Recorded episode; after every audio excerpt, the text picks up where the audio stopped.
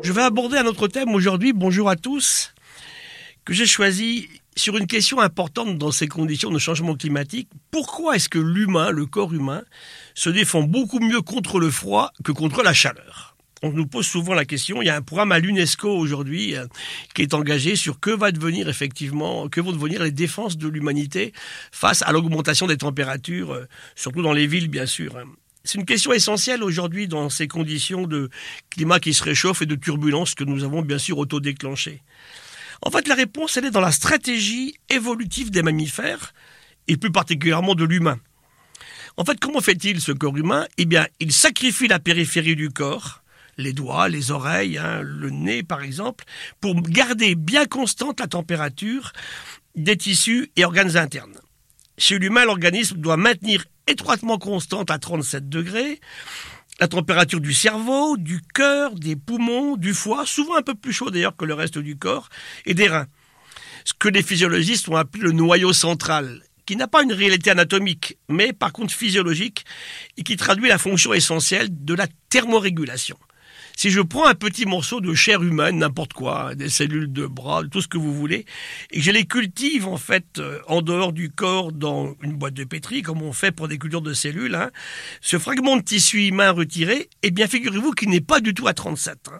Rapidement, il va prendre la température environnante. C'est intéressant parce qu'il se comporte alors, ce fragment de tissu humain, comme l'immense majorité du vivant, des virus aux grands poissons, les grands requins par exemple, ou les thons, qui ont commencé à mettre en place une thermorégulation, une température constante, quelles que soient les fluctuations qui sont à l'extérieur. Et ceci, bien sûr, on l'appelle l'ectothermie, le fait de ne pas garder une température constante. On suit au cours de la journée ou de l'année les fluctuations de la température environnante, que ce soit dans l'eau, dans l'eau de mer, dans un lac, ou bien dans l'air, bien sûr. Alors c'est très performant ceci au niveau énergétique. Pas besoin de consommer de grandes quantités d'oxygène ni de manger tout le temps. Mais l'être vivant est alors totalement dépendant des fluctuations du milieu. Et ça peut poser des problèmes, bien sûr, hein, pour tout ce qui est la reproduction, le développement embryonnaire aussi, bien sûr, et la croissance. Si maintenant on en arrive à ceux qui ont mis en place cette thermorégulation, les dinosaures devaient thermoréguler d'ailleurs. Hein. Aujourd'hui, ce sont bien sûr euh, ces grands poissons que j'évoquais tout à l'heure, les oiseaux et les mammifères. La température reste constante.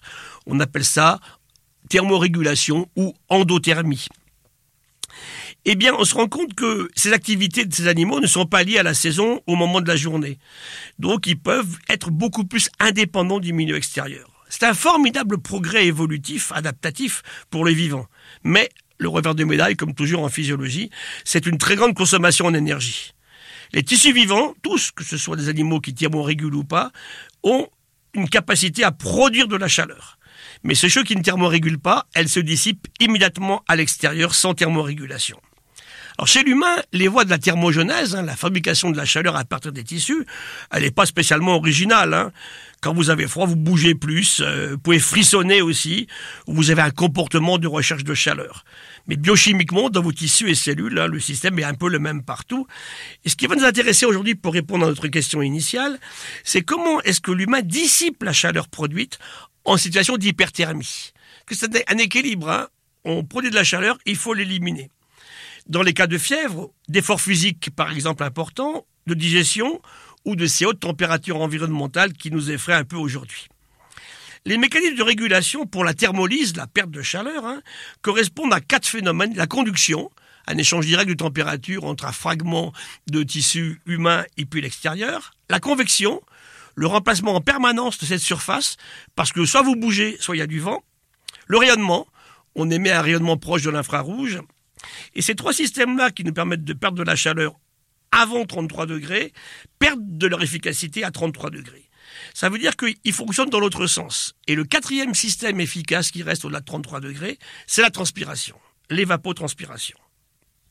C'est pour ça que l'humain a des problèmes au-delà de ces températures-là. La transpiration est la seule à fonctionner, ce qui amène l'humain finalement à ne pas mal se défendre quand il fait chaud contre la chaleur sèche, mais trouvant vite des limites dans des situations de chaleur humide, qui interdisent tout effort physique en forêt tropicale humide, par exemple. Hein. En situation physiologique normale, l'humain boit 2,5 litres d'eau par jour, soit par la boisson d'eau liquide, soit par les aliments. Cette valeur était montée à 9 litres durant les, les guerres, opérations militaires en Indochine ou en Amérique centrale. Donc l'évolution rapide des températures mondiales des milieux autant liquides que gazeux justifie donc ces préoccupations actuelles des médecins hein, et des vétérinaires face aux turbulences climatiques que nous avons déclenchées. Les limites létales de l'humain vers les hautes températures sont beaucoup plus proches du confort naturel que nous avons tous les jours que vers les basses températures. Et voilà pourquoi l'humain a beaucoup de mal à vivre à haute température en chaleur humide.